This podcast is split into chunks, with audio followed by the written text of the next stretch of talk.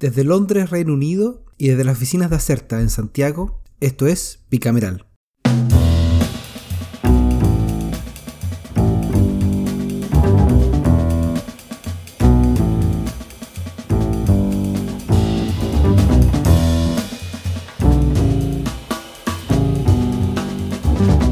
Hola y bienvenidos a otro capítulo de, de Bicameral luego de dos semanas fuera del aire, entre recesos digitales y compromisos varios, volvemos a la querida y necesaria cobertura legislativa y de la Convención Constitucional. Yo sé que nos extrañaban, nos llegaron mails, correos, em, cartas de amenaza y cosas por el estilo, así que aquí estamos de vuelta. Bueno, y en noviembre, a pocas semanas de la elección presidencial, parlamentarias y de consejeros regionales, hemos tenido estos días, al menos en el Congreso, varias tensiones en lo que eh, se refiere a programación de temas. Bueno, pensando en dos, eh, eh, en dos semanas tendremos una nueva distrital y, el, eh, la discusión de presupuesto público ya tiene tomadas las sesiones de la sala de la Cámara y el Senado. El espacio para algún proyecto de ley con potencial efecto electoral se reduce bastante esa chica. Y con esto además el niño símbolo ha sido el cuarto retiro, que ya se aprobó en la Comisión de Constitución del Senado y espera su turno en las tablas de la sala, la que finalmente fijó primero una sesión especial en la mañana del martes 9 pero, dado que la senadora Proboste está en cuarentena y sin la confirmación, confirmación de los votos suficientes para aprobarse, la sesión fue corrida para el miércoles. Pero luego volvió el martes, así que no sabemos muy bien qué va a pasar ahí.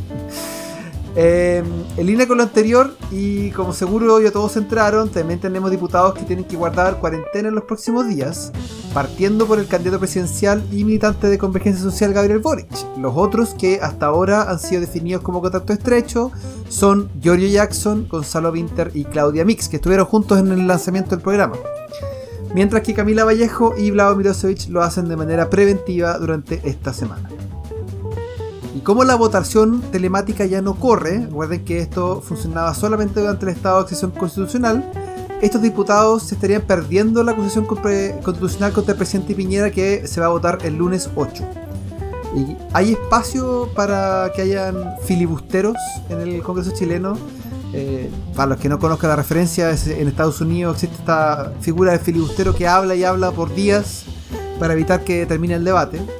Así que habrá algún filibustero dispuesto a hablar hasta que los encuarentenados eh, queden liberados. Bueno, lo vamos a comentar en un minuto, pero antes, desde Bicameral, le mandamos un saludo a todos y todas las afectadas por esta pandemia, a los parlamentarios y parlamentarias que están en cuarentena. Eh, cuídense, ojalá se recuperen todos bien y pronto. Así que dicho eso, y los buenos deseos, Ian McKinnon desde Santiago de Chile, cuéntanos eh, cuál es el reporte que tenemos preparados para esta semana. ¿Qué cámara te gustaría comenzar? Vamos a partir, Javier. Primero te saludo, gusto volver a conectarte, conectarnos, perdón. Y déjame partir por la cámara baja para cerrar la historia que estabas tú recién contando, la, que se denomina en los medios y los pasillos, yo creo, del Congreso también como la ley Lázaro. Que hablar hasta que los muertos caminen, como, originalmente se catalogó a esta idea media filibustera, como decías tú, de extender la discusión de la acusación constitucional al menos un par de días hasta el punto que los diputados en aislamiento, en cuarentena, puedan ir a Valparaíso y votar. Pasa que la acusación contra Piñera fracasaría al no contar con el mínimo de 78 votos, los que no estarían mm. con los que están en cuarentena hoy por hoy. Entonces, una de las ideas que está siendo analizada por la bancada opositora es la planteada por el subjefe de la, eh, de la bancada del Partido Socialista, Jaime Naranjo, quien propone que la alternativa sea extender los discursos para que el debate dure lo más que se pueda, incluso un par de días. El, reglamento, fíjate que lo permite, de hecho, ¿ah? la ley orgánica del Congreso eh, autoriza sesiones diarias en forma continua para resolver un, un libelo acusatorio. Así que ahí tenía el, filibuster chileno, o esta ley Lázaro, como le pusieron, eh, haciendo esta referencia eh, a la necesidad de hablar hasta que los muertos caminen. Pero si llega a pasar eso, hay otro problema. Y es que la petición del Ejecutivo de extender el estado de excepción de emergencia en la macrozona sur. Y acá, aquí sí hay una regla con límites temporales bien clara, porque la Constitución establece que dicha solicitud debe ser visada dentro de los cinco días siguientes a su presentación. Este proyecto de renovar por tercera vez el actual estado de excepción eh, fue ingresado el jueves, por lo que ¿Ya? de no ser votada el martes, se entenderá aprobada automáticamente. En suma, Ah. de aplicar la ley Lázaro y extender la acusación contra Piñera hasta martes o miércoles, no se podría ver la prórroga del estado de excepción y automáticamente queda aprobada que no es del gusto y de la idea, y la idea de varios miembros de la oposición autorizar a- al Claro. gobierno a tener 15 días más. Entonces, interesante dilema ese, ¿no? A ver cuál, para qué lado te tiras. Eh, probablemente a lo mejor Claro. no haya ánimo y- o habilidad de tener a alguien hablando 48 horas, pero bueno, a estar atentos cómo se resuelve. Esto es noticia en, en desarrollo. En desarrollo. Perfecto. Me cambio de tema, eh, pero me quedo en la sala de la Cámara con la votación de la Ley de Presupuestos 2020, eh, 2022, perdón, que se discutió y votó entre el miércoles y jueves por la noche y, concluyó con varias partidas rechazadas que deberán resolverse luego negociando en el Senado. En, en líneas generales te diría que el tono de la intervención estuvo marcada por el contexto de pandemia, pero también se levantaron diferentes referencias a la asunción de un próximo gobierno y a la concreción de una nueva constitución política. Y entre los primeros temas, el ritmo del impulso fiscal claramente estuvo entre los más comentados. Pero también tuvimos reiterados llamados a atender el déficit de vivienda, reducir la lista de espera en salud y aumentar recursos en educación y para los gobiernos regionales, entre otras demandas quizás más específicas. Y como, y como te decía, en total se logró aprobar cerca de 16 de las 31 partidas que componen el presupuesto, o sea, no todas, eh, de hecho la mitad. Y entre las rechazadas están los recursos para los ministerios de Interior, Economía, Educación, Defensa, Obras Públicas, Agricultura, Vivienda, etcétera. No las voy a men- mencionar todas. Y, y hay algunas incluso que están rechazadas de manera parcial. Eh, está como el Ministerio del Trabajo, Salud, o las partidas de Trabajo, Salud, Mujer y, y Secretaría General de la Presidencia. Y entre, salud, entre estas últimas destaco el caso Salud, que si bien fue aprobada, eh, se aprobó con una indicación que disminuyó a 10 pesos, 10 pesos, la transferencia de FONASA al sector privado. En esa misma línea se aprobó que FONASA no podrá contratar con prestadores privados que hayan sido infraccionados o no hayan pagado las multas aplicadas por infracción a la ley de ISAPRE y las que regula el derecho constitucional de salud. ¿Qué queda ahora para la ley de presupuesto? Es eh, el turno del Senado, eh, el lugar donde tendrán que revisar estas partidas y otras que recibieron indicaciones más o menos polémicas, si los quiere poner de esa mirada. Esto ocurriría también entre martes y miércoles de la próxima semana. En principio se estaría cumpliendo el plazo autoimpuesto por, eh, por la Cámara y el Ejecutivo de terminar esto antes de la semana distrital del 15 de noviembre y así conseguir irse a los últimos días de campaña con la ley de presupuesto aprobada. Así es. Eh, dejo la sala eh, y, su jornada, y sus jornadas maratónicas para comentar la comisión que sí ha tenido trabajo ininterrumpido toda esta semana y que, y que mencionaste a la pasada la introducción, y me refiero a la comisión que analiza la acusación constitucional presentada contra el presidente Sebastián Piñera. La instancia que preside la diputada Maya Álvarez trabajó eh, bajo presión, incluso en doble jornada algunos días, para concluir los plazos acordados. Eh, estamos grabando hoy viernes eh, y era la fecha impuesta para llegar el día lunes, como, como dijimos, a la sesión de la votación en la sala. Y entre algunas dificultades para confirmar invitados, que fue una tónica, especialmente en los primeros días de trabajo, esta semana sí destacó la presentación de los argumentos de contestación del abogado defensor del presidente Piñera, Jorge Galvez, los que estuvieron particularmente centrados en la consideración de las omisiones o actos tácitos, el alcance de la cosa juzgada, en el caso de las acusaciones constitucionales, las diferencias existentes entre estándares, los estándares probatorios de los procesos penal y constitucional y el rol que puede jugar el principio de presunción de inocencia, habida cuenta que el libelo invoca, entre sus fundamentos, la mera apertura de una investigación penal contra el presidente como, como, como causal. También asistieron esta semana el abogado Hugo Llanos para señalar que no hubo, desde el punto de vista del derecho internacional, afectación grave al honor de la nación, que es uno de los cargos señalados en la acusación.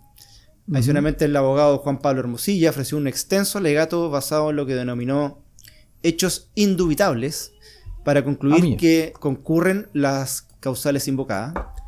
Pero como este ejercicio de atender posiciones a favor y en contra, también estuvo la abogada panelista Catherine Latrop, quien estimó que la acusación es extemporánea e improcedente, ya que se trataría de una cosa juzgada. Y finalmente Ujú. traigo a colación lo que expuso el abogado tributarista Diego Riquelme, quien señaló que la operación de venta del proyecto Dominga se, realizó bajo una planificación tributaria agresiva destinada a eludir el pago de impuestos, dejar eventuales utilidades en el exterior y con un perjuicio fiscal de algo así de 138 millones de dólares aproximadamente. Y el viernes ah, fue el momento de la, de la votación y la comisión terminó rechazando la acusación por no conseguir la mayoría de votos favorables. Solo Maya Fernández y Florcita Arcón, que de paso, si tienen un minuto y quieren ver un estilo de, discurso o votación diferente, por así decirlo. distinto, eh, distinto. distinto, claro. Vayan y escuchen a Florcita Larcón y su justificación de votar eh, a favor de la acusación. Ellos dos la aprobaron, eh, mientras que Virginia Troncoso y Paulina Núñez votaron en contra. Y la clave está acá es que Pepe Out se abstuvo. Por lo tanto, el 2-1-2 no están los tres votos para aprobarlo y por lo tanto se automáticamente se entiende como rechazada. Pero recordemos que el informe no es vinculante para la sala. Pero tras esto y las cuarentenas que hablábamos recién, creo que la acusación llega con, el vuelito nomás. ¿eh? No está fácil para, los, para los promotores el conseguir que llegue al Senado. Y cierro muy rápidamente con la Comisión de Trabajo y Presión Social que se asignó el martes para continuar con la discusión de dos mociones, eh, a saber, la que modifica el Código del Trabajo para introducir criterios que promueven la objetividad y anonimización en los procesos de selección y contratación de trabajadores, este es el boletín 14606, y la que modifica el Código del Trabajo para introducir medidas que promuevan una mejor ordenación del tiempo del trabajo.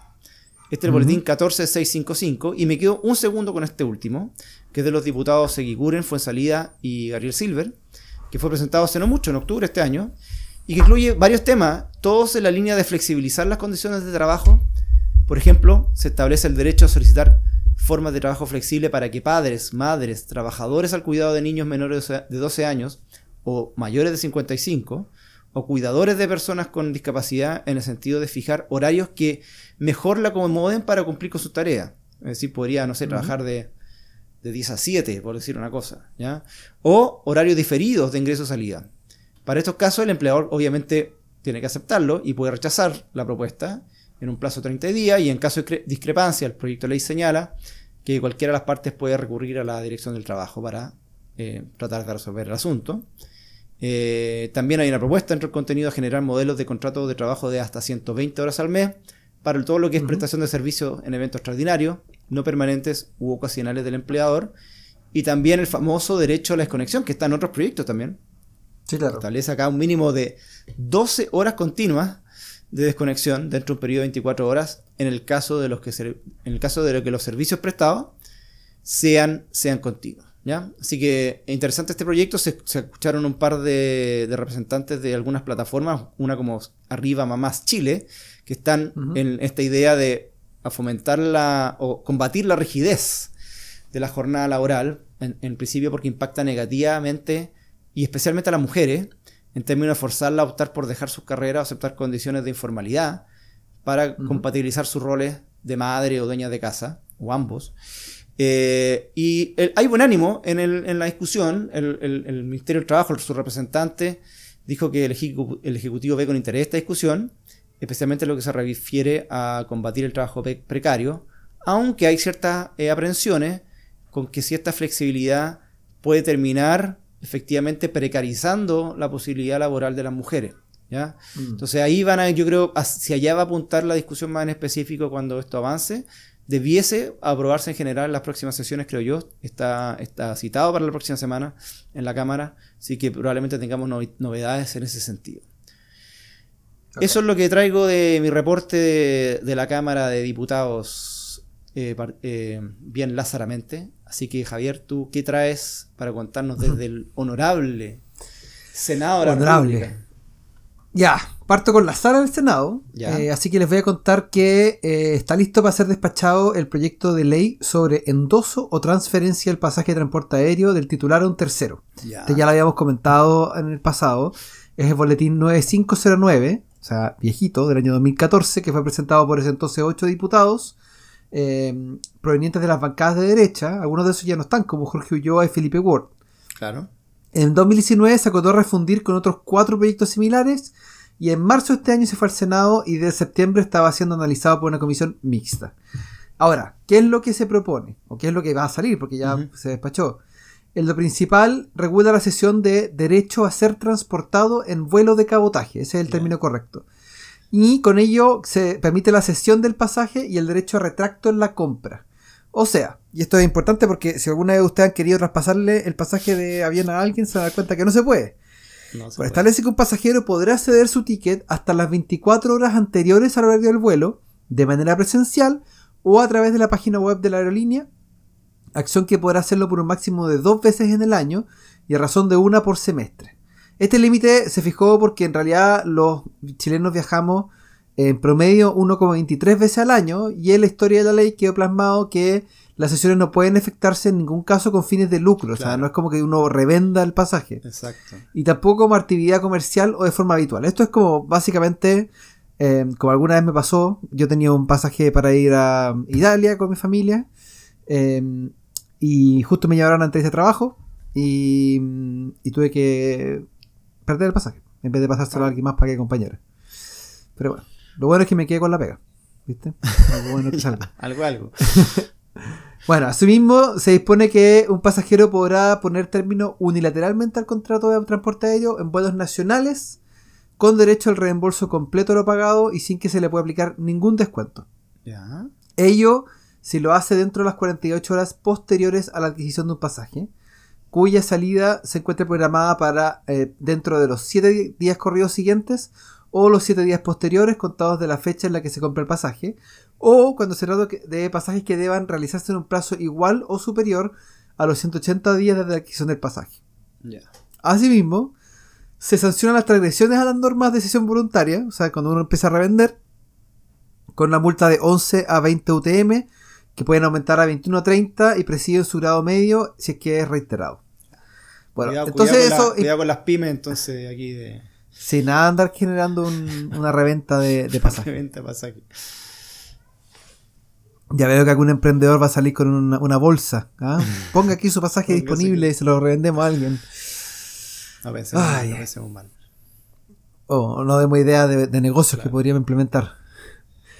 Ya, digamos que el proyecto eh, volvió el miércoles a la Cámara de Diputados, que como Cámara de Origen le tocó despacharlo al, al Ejecutivo, y no hay conflictos con la ministra de Transporte porque eh, Gloria Hood valoró el trabajo del Congreso, así que eh, más tarde, más temprano que tarde va a estar publicado en el diario oficial y va a ser ley de la República. Ya, me salgo de la, del, del pleno, de la sala, para ir a la Comisión de Trabajo de la Cámara Alta para contarles que fue aprobado en general el proyecto de ley que modifica el Código del Trabajo en lo que se refiere al horario de cierre de comercios y servicios de atención directa al público. Este es el Ah. boletín 14511 que fue ingresado en agosto del año- de este año, perdón, con los senadores Guillén, Navarro, Sandoval y la senadora Proboste, y después se refundió con otras dos mociones similares. Bueno, ¿qué es lo que se propone? Y esto lo hemos conversado y ha aparecido, de hecho, Sí. harto en las noticias. Eh, fijar el horario, el horario de funcionamiento de los establecimientos de comercio y servicios que atiendan directamente al público, que no se puede extender más allá de las 19 horas. Y hay una lista, fila larga de excepciones: restaurantes, clubes, bares, farmacias, bombas de servicio, etcétera. El corazón del tema son los centros comerciales y los otros locales minoristas. O sea, se cerrarían los malls a las Un 7. mall. Y tras varias semanas de sesiones esta semana, como decía, se votó y se aprobó en general por tres votos contra uno. Antes, eso sí, se escuchó al último de los invitados, que fue Katia Trusic, de la Cámara de Centros Comerciales, y Catalina Merz, de la Asociación de Supermercados de Chile, y Rodrigo Suazo, de la Unidad de Vinculación Ciudadana de la Biblioteca del Congreso. Este último entregó resultados del Congreso Virtual, que es una iniciativa que se está usando cada vez más en las comisiones, o al menos en el Senado, para consultar a la ciudadanía qué opina de los, de los contenidos en proyectos. Ustedes han inscrito, a mí me llegan los mails, y ahí todas las veces voto y doy mi opinión. Y también está... Hay un paper que se dio recientemente en Politics, en el Journal, que lo escribió... mm, eh, se me va a olvidar, me voy a acordar. Eh, lo escribió el profesor de la, de la Universidad de Adolfo Ibáñez, particularmente a, a partir de este ¿Ah, sí? de este congreso virtual. Compartamos muy link después si se, si se puede. Sí, lo vamos a compartir, lo vamos a compartir. Bueno, según Suazo, los resultados ilustran que los participantes consideran que es positiva la hora de cierre más temprano porque mejora la calidad de vida, más tiempo con la familia, más seguridad, etcétera. Pero las preocupaciones sobre el torno al impacto adverso sobre la economía, que es un poco lo que mencionaron Trusich y Merz, y especialmente apuntó que se restringiría el abastecimiento de alimentos y productos eh, de primera necesidad a familias de escasos recursos que cumplen sus bienes esenciales de acuerdo a sus necesidades diarias después de terminar la jornada laboral. Eso es un, todo un tema. La persona que termina el trabajo va a terminar probablemente a las 7 y tiene que ir a comprar las cosas para la comida y no están abiertos los lugares que necesita. Entonces eso eh, sería interesante o qué sé yo, la, la, cartulina va a quedar chico al día siguiente o cosas por el estilo. Oye, te reís, pero, tipo, 9 de la noche. ¿ah? Te reís, pero, pero tener una librería abierta hasta las 10 salva la vida. Em, en contra estuvo, eh, en favor estuvieron los senadores Guillermo Telier y la senadora Goich, en contra el senador Galilea, y al cierre, la senadora Goich acordó generar una mesa de trabajo con un máximo de tres semanas para abordar las indicaciones y además revisar otras iniciativas relativas a, materia de jornadas para iniciar el estudio en particular la última semana de noviembre. Y por último, me voy a la Comisión de Minería, que se sesionó el miércoles para continuar con el estudio del proyecto de ley que prohíbe la instalación y funcionamiento de centrales termoeléctricas a carbón en todo el país, a contar de la fecha que indica. En la sesión se escuchó al profesor Humberto Verdejo del Departamento de Ingeniería Eléctrica LUSACH, que manifestó su acuerdo con la iniciativa de descarbonización, pero que debe ser un proceso paulatino, eh, que no, se debe fijar una fecha de cierre total.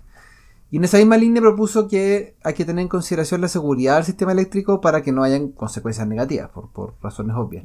Bueno, y expuso el director ejecutivo de la Asociación Gremial de Clientes Eléctricos No Regulados. Estas son las asociaciones gremiales que no tienen idea que existen eh, ACENOR se llama. El, director ejecutivo de ACENOR, Javier Bustos, eh, manifestó que el cierre de la central del 2025 va a generar un incremento fuerte en los costos de energía a partir del siguiente año, 2026. Y de hecho dijo que si bien están de acuerdo con la iniciativa, creen que es necesario revisar la fecha de prohibición y que debe incluir un análisis de los impactos que tendrá para la ciudadanía eh, en términos de costos.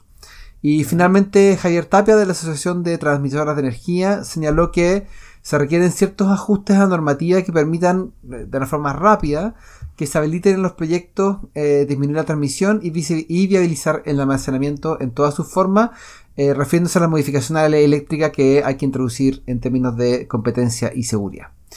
Y bueno, y por último, la presidenta de la comisión, que es la senadora Isabel Allende, dijo que eh, hay que avanzar en descarbonización y recomendó a las empresas de transmisión que deben tener una mejor relación con las comunidades que se ven afectadas cuando eh, las torres se instalan en sus terrenos.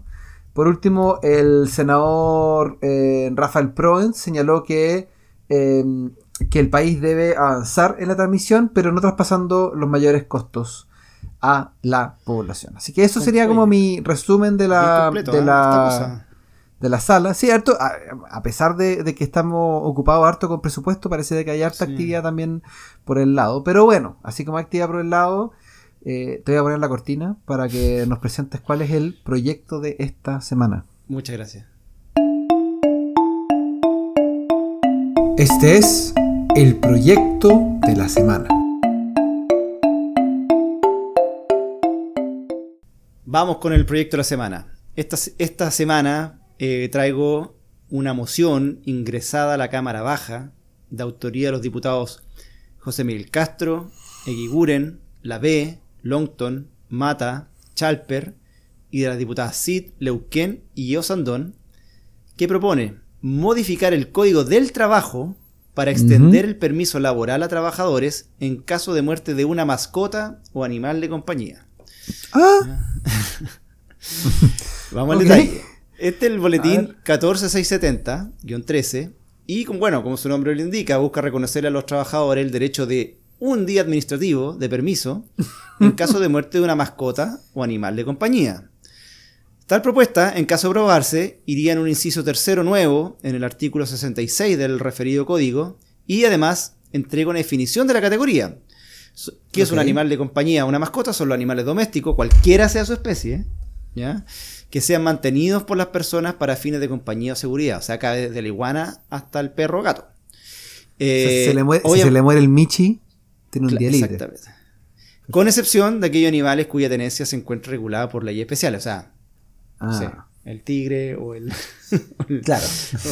el, animal en extinción no, no cabe. Si se le muere la boa constrictor, es otro tipo de ley en las que necesita. No puede hacer uso de su día administrativo. El, el boletín y aquí lo interesante, y para allá punto, aporta un caso comparado, que es, eh, eh, que es el caso en Colombia, que recientemente, en septiembre, se presentó un proyecto de ley en el Congreso colombiano que busca reconocer el luto por la pérdida de un animal de compañía, otorgando una licencia remunerada de dos días a los trabajadores que sufran la muerte de una mascota. Chuta. Estuve revisando, me, metí a la, página del, Congreso colombiano y no encontré mucha novedad respecto a si el proyecto había avanzado o no, aunque sí leí que está radicado en la séptima comisión, así le llaman a las comisiones, ya por número. Por número, eh, ¿ya? Y encontré el proyecto y lo que sí tiene el proyecto colombiano y no el chileno es el registro mascota. O sea, el articulado señala que el, trabajador deberá reportar previamente a su empresa que dentro de su núcleo familiar existe un animal de compañía doméstico para recién poder mm. acceder al beneficio y entregar pruebas sumarias que demuestre su deceso. De hecho, en caso de incurrir en falsedad, el proyecto de ley colombiano contempla sanciones, las que no están establecidas en nuestro proyecto de la semana. Nuestro proyecto la semana básicamente dice, se te muere la mascota o el animal de compañía, automáticamente tienes derecho a un, día administrativo. Eh, incluso se indica eh, en el proyecto colombiano que habría que aportar el carnet de vacunas del animal de compañía. Ah, miércoles. O en su efecto. y el pase movilidad también. y si, bueno, si no es un animal que necesite vacuna, un documento que contenga la información como nombre, especie, una imagen y demás características físicas generales que permitan identificar e individualizar al, animal. Y toda esta información que lo he entretenido eh, formará parte de la hoja de vida del trabajador. o sea, en tu ficha de la empresa aparece quizás tu familia y tu mascota también. Bueno, bueno Veamos Cómprense hamsters, porque esos, esos duran poquito. Oye, eres Te va a llegar la, perdón, no la, me funa, la funa. Sí. No Oye, bueno, déjame, déjame cerrar diciendo que este proyecto pasó a la Comisión del Trabajo. Eh, vamos a ver qué, qué, ocurre con este. Y lo único que podría decir por ahora, bueno, aparte que está sin urgencia, es que entra una comisión que tiene una larga lista de pendientes Así que no la tiene fácil de que queden tal. Uno nunca sabe, pero uno podría decir que hay otros temas primero. Eh, y además, bueno, creo que tendría que atender estos aspectos que el proyecto colombiano sí tiene. O sea, cómo certificar que tu mascota, primero, no sé, pues parte de tu familia, no, bueno, todos los casos que uno podría asumir que, que, eh, quedan poco claros si es que no hay un registro. ¿ya? Así que eso, interesante proyecto eh, para el Código del Trabajo. Así es. Eso, Javier, eh, por el lado de nuestra, nuestro proyecto de la semana, así que te cedo el turno para la parte final del programa, que es trasladarse a la sede del Congreso en Santiago. Al Palacio Pereira, al Congreso de Santiago. Y al Palacio Pereira. Y, a la Universidad de Chile. Y a la Universidad de Chile, tienes toda razón. Y comentemos todos los aspectos salientes de la, esta nueva semana de trabajo de la Convención Constitucional. ¿Qué, qué nos traes? Mira, esta es la novena semana de la convención y por lo menos para mí ha sido una de las favoritas porque se empezó las audiencias públicas de las comisiones temáticas y la que es mi fetiche es la de régimen político, así que he disfrutado harto de las presentaciones de, de, esa, de esa convención. Estamos ahí cruzando los dedos que no si nos llaman porque me inscribí también para ir a presentar ¿Ah, y todavía no ha pasado nada, pero bueno, paso el dato. Eh, estuvo el filósofo y exdirector del CEP Arturo Fontaine, que publicó hace poco un libro sobre como en defensa del presidencialismo, la verdad. Eh, quien lo elogié, no, no, estoy muy de acuerdo, pero bueno, ahí podemos conversarlo más, en extenso.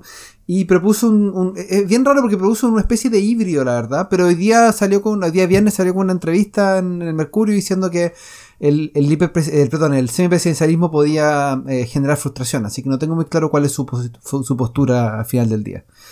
Después estuvo el ex encargado del proceso constituyente Bachelet, Tomás Jordán, em, que, que, además escribió un libro junto con Pamela Figueroa y eh, Nicolás Izaguirre sobre un modelo de presidencialismo parlamentarizado, que es bastante interesante. Y entre los defensores del modelo parlamentario, eh, que somos varios, creciendo, estaba el ex decano de Derecho de la Universidad Alfebaño, Rodrigo Correa. Eh, más allá de desórdenes puntuales, las audiencias fueron en principio capaces de captar cierta expertise en el ámbito de su competencia y eso valida el rigor técnico de la deliberación y la decisión final. Trascendió entre los constituyentes que todavía no hay claridad respecto a cuál sería esta decisión. Parece que hay genuinas dudas sobre cuál debe ser el régimen de gobierno y que no hay muchas posiciones dogmáticas en otro sentido, lo que es una, creo yo una buena noticia. Sí. Eh, pues se ha discutido con, con bastante apertura de, de mente sobre las distintas eh, opciones. Las otras comisiones también abrieron convocatorias hasta mediados de noviembre para solicitar presentaciones sobre los temas de sus respectivas competencias. Ojo que cualquiera puede inscribirse, sea o no representando una institución, así que si usted quiere participar, eh, adelante. Eh, hay que acreditar que eh, a juicio de la comisión eh, usted puede hacer un aporte sustantivo o relevante o pertenece a algún grupo históricamente desaventajado. Si es que hay más gente de la que son capaces de recibir, se hace sorteo. Así que esa es la, la regla. Como es previsible, las audiencias públicas de la Comisión de Medio Ambiente y Modelo Económico fueron controvertidas. Las exposiciones de René Cortázar y Tomás Flores de Libertad y Desarrollo fueron eh, cuestionadas tanto en la dimensión ideológica como biográfica. Y mejor recibido fueron las presentaciones que insistieron en la importancia de consagrar derechos de para la naturaleza. Y eso va anti- anticipa cuál es el cuadro o lo difícil del cuadro en, en términos de economía de mercado.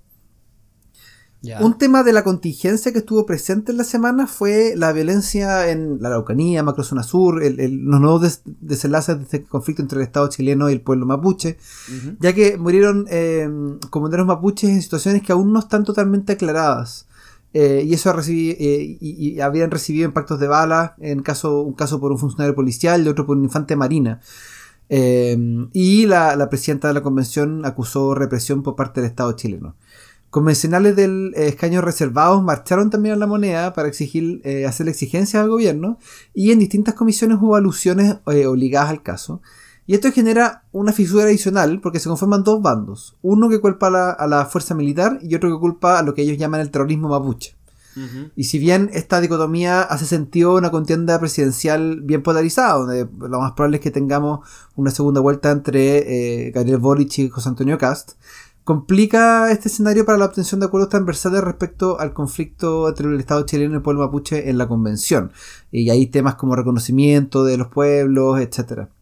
Y cuáles son los efectos institucionales de la plurinacionalidad eh, cuando, cuando se propongan el texto. Así que la contingencia está un poco eh, afectando el, el desarrollo, pero todavía queda tiempo, así que veamos cómo, cómo se mueve hacia, hacia las próximas semanas. y Yo- bueno, yo vi- y ojalá... yo sa- vi, dale. perdón, eh, varios minutos de silencio en las comisiones eh, a propósito de este tema, como que partieron la sesión. eh, Bueno, es que, ese- es que ese- más allá de la, de la, de la circunstancia, o, o mientras no sabemos la circunstancia, nunca es, nunca es una buena noticia que hayan muerto dos personas No, en enfrentamientos con la por. Eh, y por lo tanto, eh, ojalá se, se aclare pronto, eh, se aclare pronto la situación. Tal cual. Bueno, y cierro con una pregunta. Porque aquí se ha hablado mucho de que el, el asesor tanto gana esto, el asesor tanto gana lo otro, que uno contrató puros publicistas. ¿Qué pasa con las remuneraciones de los y las asesoras de la convención? Porque a nadie le han pagado. Ese es como el punto. No ha llegado ni un peso. Eh, a pesar de que están, se apedieron las plata y que tienen un sueldo nominal, no les ha llegado nada en cuatro meses. La culpa no es de la convención, tampoco de los o las convencionales individualmente consideradas, sino que en principio es del gobierno y en específico de la Secretaría General de la Presidencia. Y esto no es una demanda solamente de la oposición, como parecía al principio con las críticas de convencionales como Beatriz Sánchez, porque hablaba de la falta de apoyo Ejecutivo, ahora se suman asesores de convencionales oficialistas. O sea, hay un problema que es real y hay que manejarse con cuidado porque se puede volver a politizar en medio de una campaña. Ya vimos eh, al diputado Chalper diciendo que quería bajar el, el presupuesto de la convención a la mitad, sin ninguna explicación de por qué, para qué, ni, ni, ni, ni- ni cómo. Y, y hay otros que van a tratar de aprovecharse de esta instancia en términos electorales. Así que eh, para quienes han trabajado en el Estado en algún momento, saben que esto no es tan raro. Lamentablemente, eh, muchas veces el Estado se demora mucho en procesar los contratos y eh, hay personas que pasan dos, tres meses eh, sin recibir su, su sueldo. Eh, pero claramente no es lo ideal, eh, está lejos de ser una buena práctica. Así No, que ojalá esto se solucione rápido. Hay, hay varias personas que llevan trabajando cuatro meses eh, ad honorem, básicamente. Y eso No, y hubo, hubo, recuerdo, eh, hubo momentos bien incómodos, yo creo, en la semana, eh, al menos lo vi en, la- en la- en los medios, de asesores como vendiendo helado, para hacer el punto, pero no es propio de, de un trabajo de la convención, No. creo yo. Para No, nada. no es para nada propio. Hay presupuesto, así que. Bueno, ojalá se pongan las pilas ahí en, el, Sí. en, en las Express. De acuerdo. Y eso, pues, con eso terminamos la, la, la revisión de esta semana de los poderes legislativos y, constitu- y constitucionales. Qué bueno haber vuelto a las grabaciones, Javier. ¿ah? Sí, volvemos Digamos a que la, la semana distrital va va a ser la del. Este mes va a ser la del la, la del 15, en dos semanas más. En, bueno, en virtud de las elecciones. Suele pasar Exactamente. que se van los días previos a, a lo último. Hacer, hacer campaña, Cartuchos de campaña. digamos. Los últimos cartuchos y bueno, más encima que ahora esta campaña va a estar en cuarentena, así que va a ser, van a salir justo cuarentena para esa semana. Así es. Así que nos vemos Semana la otra semana en todo caso. Todavía tenemos para grabar la próxima. Ya pues, chao, chao. Que estés bien, chao.